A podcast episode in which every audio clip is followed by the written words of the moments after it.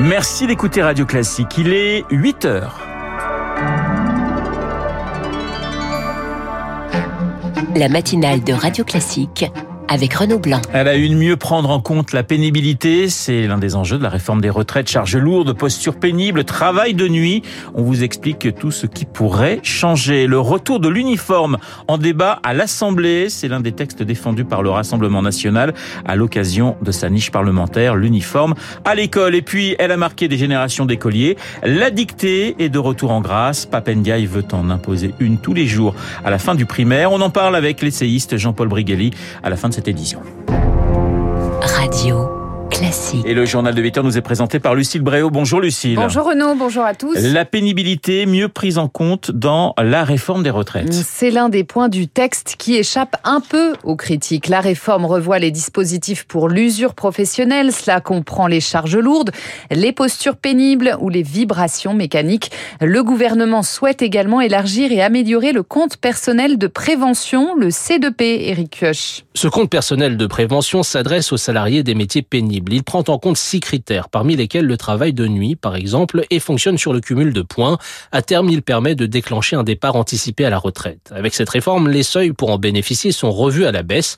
Pour le travail de nuit, on passerait de 120 à 100 nuits travaillées, élargissant ainsi le dispositif à 60 000 personnes supplémentaires, affirme Matignon. L'obtention des points sera facilitée, leur valeur augmentée. De 375 euros, elle passera à 500. Cela doit financer un congé reconversion, explique le gouvernement, changer de secteur sans perte de salaire. Le texte prévoit également une visite médicale à 45 ans et à partir de trois critères, le port de charges lourdes, les postures pénibles et les vibrations mécaniques, le médecin du travail peut décider d'un suivi médical renforcé. Un autre bilan est ensuite prévu à 61 ans pour déterminer si un salarié peut bénéficier d'un départ anticipé à la retraite deux ans avant l'âge légal prévu par la réforme, soit 62 ans. Des précisions d'Éric Kioch. Alors faut-il s'attendre à un janvier noir? La CGT Pétrole appelle ce matin à plusieurs jours de grève 19 et 26 janvier, mais aussi le 6 février. Grève et si nécessaire, l'arrêt des raffineries, une grève reconductible dans les transports. Les quatre syndicats de la RATP et de la SNCF appellent eux aussi à une grève puissante le 19 janvier dans un communiqué commun. Les principaux dirigeants des Républicains, Éric Ciotti, Olivier Marlex et Bruno Retailleau sont reçus ce matin par Elisabeth Borne à Matignon pour parler retraite justement.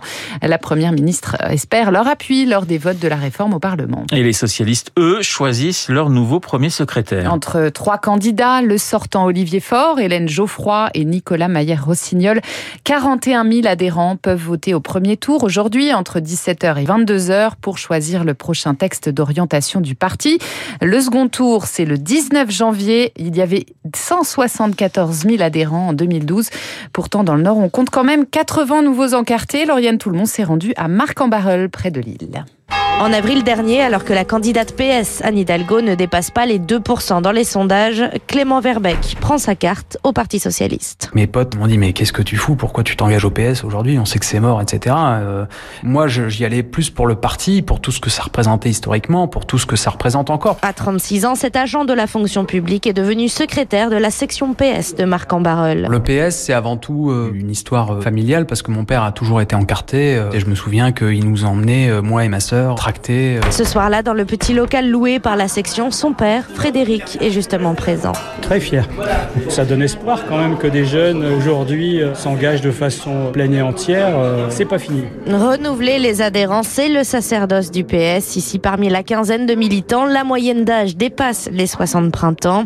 Et tous sont un mot à la bouche, la nupe et une inquiétude. Le patron de la France Insoumise, Jean-Luc Mélenchon, Henriette allergique, il est encarté au PS depuis 1974. Il fallait absolument revenir à une union de la gauche. Le premier qui a su la mener à bien, je dirais malheureusement, c'est Mélenchon. Embarqués dans la nupe à contre-coeur, les militants socialistes espèrent bien prendre la tête de la coalition de gauche. Le reportage de Lauriane Tout le monde près de Lille. Pouvoir d'achat, uniforme à l'école, fin des zones à faible émission. Les députés Rassemblement National défendent sept textes aujourd'hui à l'Assemblée. C'est l'occasion, Victoire Fort, de tester les autres groupes parlementaires. Vous pouvez plisser les yeux plus fort, cela n'y changera rien. Immigration et sécurité totem du parti Le Péniste. Ne figure pas dans la niche. Laisser un député entrer n'importe quand dans un EHPAD, augmenter les salaires, revoir les taxes sur les ordures ménagères, le RN porte des mesures du quotidien consensuelles, empruntées parfois aux autres groupes. Il faut conforter nos électeurs dans leur choix et rassurer ceux qui hésitent encore, analyse un cadre du RN. La cible Les électeurs ruraux de Mélenchon, assume une députée qui laboure l'électorat des classes populaires et moyennes. Des victoires politiques, ils n'en auront aucune, anticipe l'état-major de Renaissance. Majorité et gauche devraient voter contre ou simplement ne pas siéger aujourd'hui. Sauf que c'est le sectarisme des autres partis qui sera mis en lumière, conclut une députée Rassemblement national le RN compte bien retomber sur ses pattes. Et parmi les textes débattus, je le disais, le retour de l'uniforme à l'école et au collège, c'est un sujet qui revient régulièrement sur la table. Et eh bien, la première dame Brigitte Macron y est favorable. Elle le dit au lecteur du Parisien, un moyen pour elle de gommer les différences. Des moutons étaient en sûreté dans un parc. Des moutons. Voyons, mon enfant, faites un effort. Il y avait plusieurs moutons 8h06, c'est Radio Classique. Vous avez euh, peut-être reconnu un extrait de la dictée de Topaz hein, de Marcel Pagnol en 1951 avec Fernandel. La dictée, un serpent de mer des ministres de l'Éducation nationale que Papendiaï eh bien, veut réhabiliter. Mais pour lutter contre la baisse du niveau des élèves, il prône le retour d'une dictée courte tous les jours en CM1 et en CM2. Son ministère publie aujourd'hui une circulaire sur la maîtrise des savoirs fondamentaux et l'orthographe y occupe une place centrale. Bonjour Jean-Paul Brigelli. Bonjour. Enseignant et essayiste, pour ou contre une dictée quotidienne en CM1 et CM2 bah, c'est une fausse question. Euh, disons que je suis pour un apprentissage systématique de la grammaire et de l'orthographe depuis le CP. On en est très loin, parce que ce qui se fait actuellement, à 80%, c'est de la grammaire constructiviste, c'est-à-dire qu'on met les élèves face à un fragment de texte, à une phrase, euh, à un mot, et on lui dit Qu'est-ce que tu en penses Déduis la règle. Alors, euh, pour faire court, euh, soit euh, un fragment de dictée célèbre. Hein, quel que soit quelque exigu qui ait pu paraître à côté de la somme due, les arbres qui étaient censés avoir versé à maintes et mains fusiliers la douairière ainsi que le marquilier. Alors versé, bien sûr, EES est censé ES.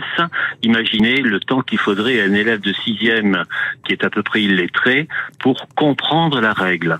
Bien entendu, les auditeurs avaient bien orthographié ça dans leur tête, mais comme l'indique euh, Topaz, euh, on dit pas les moutons en français. En français, il y a un très grand nombre de lettres que l'on ne prononce pas, et c'est ce qu'il faut apprendre par cœur de façon systématique. Proposition du ministre qui fait hurler les syndicats d'ailleurs, parce que tout ce qui suggérerait qu'on doive travailler en classe fait hurler les syndicats, euh, est à mi-chemin, comme souvent. Il faudrait non pas une heure de plus en sixième, mais quatre heures de plus là où les besoins se font sentir. Alors Jean-Claude Brigalier, entré en, en, classe de sixième, 27% des écoliers français ne savent pas lire et ils maîtrisent de moins en moins bien l'exercice de la dictée. En classe de CM2, en 1987, les élèves faisaient 11 fautes et aujourd'hui, ils en font en moyenne 20 d'après le ministère. Oui, mais euh, on peut se demander euh, ce qui s'est passé. Euh, j'incite tous les parents ou grands-parents à demander chaque soir rituellement à leurs enfants qu'as-tu fait en classe, qu'as-tu appris en classe aujourd'hui, mon enfant? Hein Et puis de juger sur pièce hein, ce qu'on leur en dira. Jean-Paul Brigelli, euh, il y a cette déclaration de, Brigitte Macron pour le retour de l'uniforme à l'école. Qu'est-ce que vous en pensez? Alors, je sais pas si, euh, je sais pas si retour de l'uniforme est une formulation correcte. Il n'y a jamais tellement eu d'uniforme. Il y en a par exemple aux Antilles. Il y a des traditions locales. On avait des blouses. On avait des blouses à une certaine époque quand même. Pour se protéger de l'encre, parce qu'on écrivait avec de l'encre. Bon, c'est fini actuellement. Euh, J'ai demandé à plusieurs enfants euh, de 6, 7, 8, 9 ans qu'est-ce que tu penserais d'un uniforme et je dois dire que j'ai eu une réponse que je livre là comme ça qui est ah ben après tout Harry Potter en a bien eu un d'uniforme alors ils sont pour le retour de l'uniforme pourvu que ça soit euh, à euh, Podelard. Euh, je suis pas absolument sûr que les collèges de Seine-Saint-Denis soient euh, des fabriques de petits sorciers. Merci Jean-Paul Brigelli d'avoir été en direct avec nous ce matin sur Radio Classique, enseignant et essayiste. Et puis un drôle de signal, le PDG de la compagnie pétrolière des Émirats Arabes Unis, Sultan Ahmed Al-Jaber, vient d'être nommé ce matin président de la COP 28. Elle se tiendra début décembre à Dubaï. Un mot sur la disparition d'une des légendes du rock, Jeff Beck. Guitariste de génie, de rock, de blues ou même de jazz, il est décédé mardi à l'âge de 78 ans d'une méningite. Jeff Beck avait taillé sa légende au sein des Yardbirds de Jimmy Page et Eric Clapton dans les années 60. Il s'était aussi réapproprié, figurez-vous, le boléro de Ravel, c'était en 1966.